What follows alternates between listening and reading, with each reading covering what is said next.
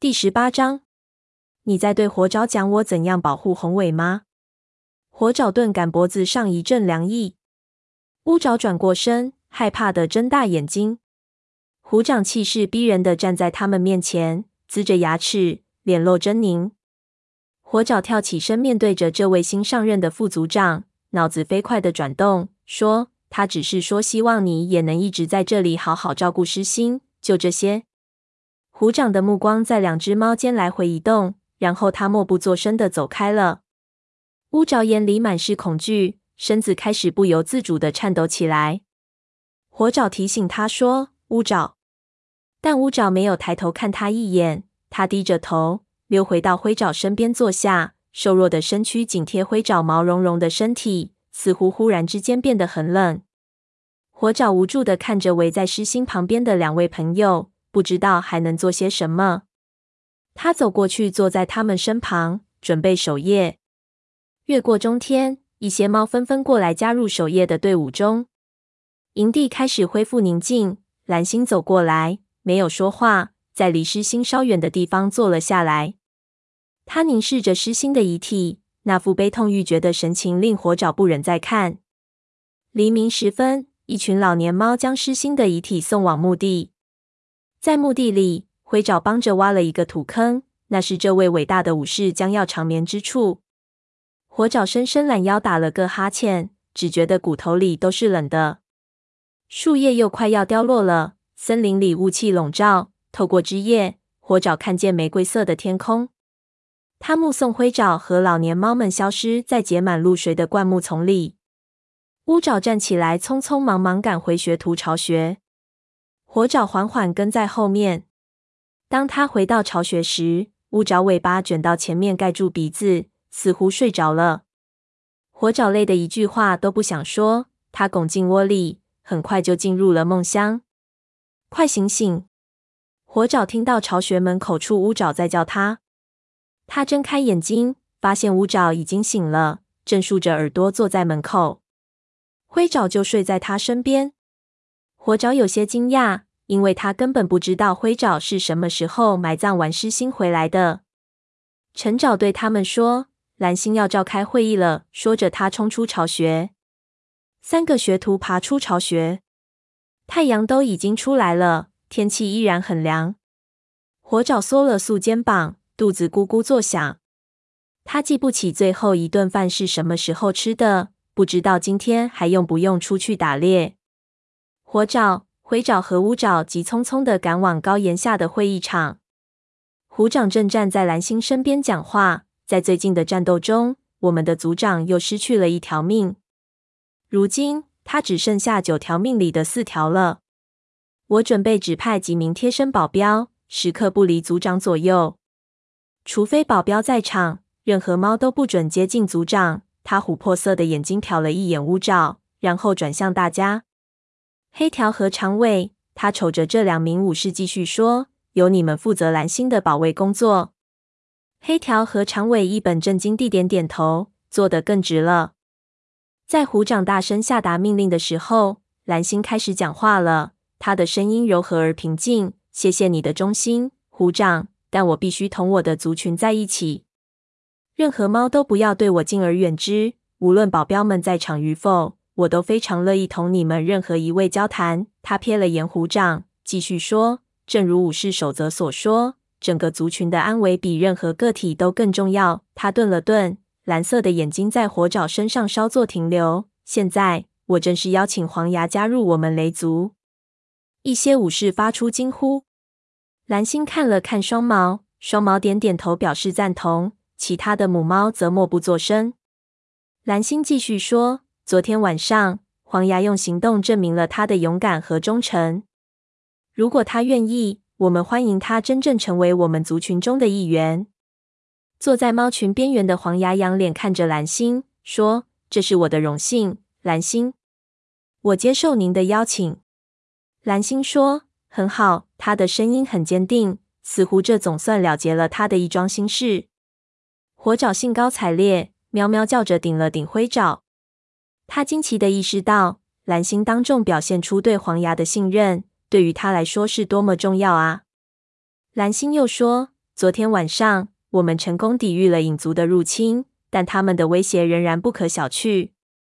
今天早上我们继续进行防御工作，边界人要加强巡逻。我们切不可掉以轻心，以为战争已经结束了。虎掌翘着尾巴站起身，俯视着群猫，大声说：“当影族发动攻击时，我们恰好不在。他们时机选得很准。他们怎么会知道我们的防御正处于薄弱状态呢？是不是他们在我们营地里安插了眼线呢？”看见虎掌冷冷地盯住乌爪，火爪顿感全身冰凉。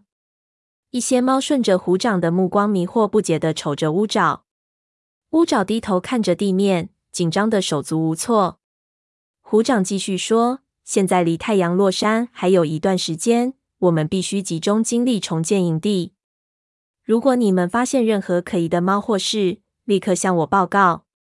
我保证，我会为你们提供的情况进行严格的保密。”他点点头，示意大家解散，然后转过身开始同蓝星说话。众猫散会后，开始在营地里忙活起来，分头处理营地的修复善后工作。看到虎掌这般阴狠的暗示自己的徒弟背叛族群，火爪仍未从震惊中恢复过来。他喊道：“乌爪！”但乌爪充耳不闻地走开了。火爪看见他向长尾和白风讨活儿，接到活儿后，他忙着去捡拾树枝以填塞围墙的漏洞。明眼人都能看出乌爪压根儿不想说什么。灰爪说：“我们去帮帮他吧。”他目光黯淡，声音平淡而又疲惫。火爪回答：“你去吧，我先去那边看看黄牙，不知他和黑角干仗后有没有事。”他在树干旁边的巢穴里找到正在想事情的黄牙，他的窝已经被移出了阴暗地。当他看到火爪时，说：“火爪，很高兴你能来。”火爪说：“我想看看你有没有事。”黄牙用他一贯的语气说：“形成习惯了，嗯，老习惯可比旧气味还难驱除呀。”火爪承认说：“我想是吧？你感觉怎么样？”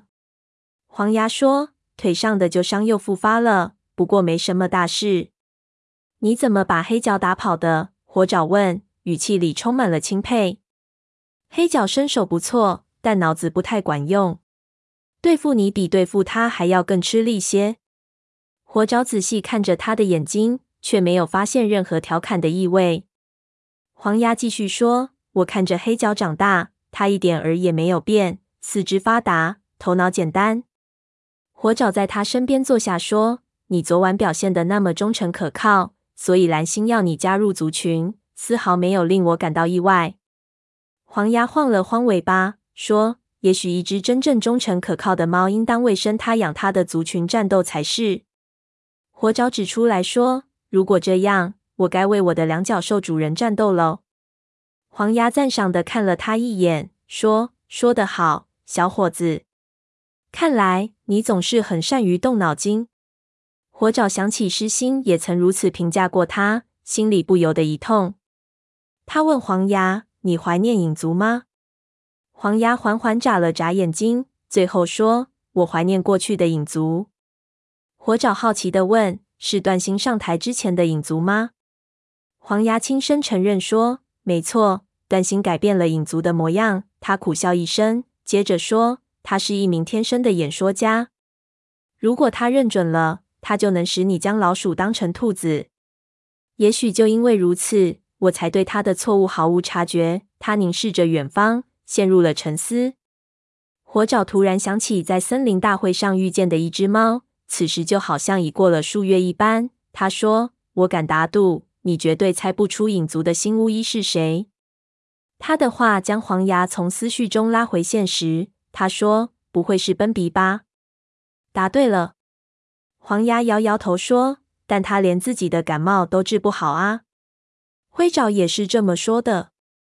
两只猫愉快的又说了会儿话后，火爪站起来说：“我要去休息一会儿，今天有什么需要的话叫我就行了。”黄牙抬起头：“先别走，火爪，我听说你们在路上遭到老鼠的围攻，你没有流血吧？”“没事，半夜已经用金盏花帮我处理过伤口了。”有时金盏花对老鼠的咬伤不太有效，找一些大蒜掺进去，离营门不远就有。大蒜能拔除老鼠留下的任何毒素。不过，他冷冰冰的补充说：“你的室友们也许并不会对我的建议领情。”火爪说：“嘿，我领情，谢谢你，黄牙。万事小心，小伙子。”黄牙看了他一会儿，然后将脸枕在前爪上，闭上眼睛。火爪从黄牙巢穴外的灌木丛下钻了出去，直奔金雀花通道寻找野生的大蒜。太阳渐渐落山了，他听见母猫们在召唤幼崽们回来。阴影处一个声音喝道：“你要去哪里？”那是黑条的声音。黄牙让我出去。黑条恨恨地说：“你不许听从那个无赖的话，去帮忙做些防御工作。今晚任何猫都不许离开营地。”他说着，尾巴来回甩动。火爪驯服地低下头说：“是。”黑条。他转过身，用只有自己能听见的声音骂道：“脏条！”他走向营地的围墙，看见灰爪和乌爪正忙着填补围墙上的一个大窟窿。看见火爪走过来，灰爪问：“黄牙没事吧？”火爪说：“他没事。”他说：“野生大蒜能治好我的伤口。”在去找大蒜的路上，我遇上了黑条，他命令我待在营地里。灰爪说：“野生大蒜。”我不介意，也试一下。我的腿还在疼。火爪自告奋勇地说：“我能溜出去找些大蒜回来。”他对黑条不经大脑就下达的命令非常不满，很希望能瞒过他。如果我从这个窟窿钻出去，没有谁会注意的。不过就是来回跳两次而已。乌爪皱起眉头，但灰爪却点头，小声说：“我们来掩护你。”火爪感激地顶了顶他。然后从围墙的那道裂口处跳了出去，走出营地，他开始寻找大蒜。大蒜气味浓烈，很容易找到它们的位置。太阳沉降在的平线下，月亮高悬在紫罗兰色的天空中。一阵凉风拂过火爪身上的皮毛，突然，他闻到风中夹杂着一股猫的气味。他仔细嗅了嗅，是影族吗？不是。是虎掌和其他两只猫。他又嗅了嗅，是黑条和长尾。他们在这里干什么？火爪大气都不敢出一口，小心俯卧下来，一步一步的爬过灌木丛。那三名武士站在一簇香薇丛边，相互间凑得很近。没爬几步，火爪就能够听到他们的谈话了。虎掌说：“我的徒弟乌爪从来就不是一只忠诚可靠的猫。”但我没有料到他竟会变成叛徒。火爪听了大为震惊，眼睛睁得大大的，毛都竖立起来。听虎掌的语气，他不光是仅仅暗示乌爪背叛了族群，而是要采取更多的手段。黑条问：“你说乌爪在去母亲嘴的途中消失了多长时间？”虎掌阴森森的回答：“长得足够去影族的营地打个来回。”火爪气得浑身发抖。他心想：不可能，他一直同我们在一起。长尾说话了，声音因为过度兴奋而有些发颤。他一定是向敌人通风报信，说雷族的族长和最厉害的武士离开了营地，否则他们怎么会在此时攻击我们呢？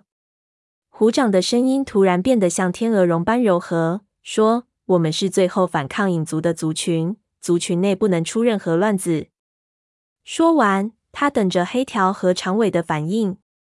黑条说话了，声音急切，就像他仍然是虎掌的学徒，在狩猎技巧课上抢着回答师傅的提问一般。他的话令火爪害怕的喘不过气。如果没有乌爪这样的叛徒，族群里就不会出乱子了。不得不说，我同意你的看法，黑条。虎掌加重语气说：“尽管他是我的徒弟。”他的声音戛然而止。似乎因过于痛心而说不下去了。此时，火爪已听清了他们所有的意图。他将野生大蒜的事抛诸脑后，转身飞快地赶回营地。他决定先不告诉乌爪这件事，乌爪会被吓坏的。火爪脑子飞快地转动着，他该怎么办？虎掌是族群里的副族长，一名伟大的武士，深受族员的拥护。没有哪只猫会听他这个学徒对虎掌的指控。但乌爪危在旦夕啊！火爪晃晃脑袋，清理一下自己的思路。眼下只有一件事情可做，他必须把听到的事告诉蓝心，无论如何也要使他相信自己说的每句话都千真万确。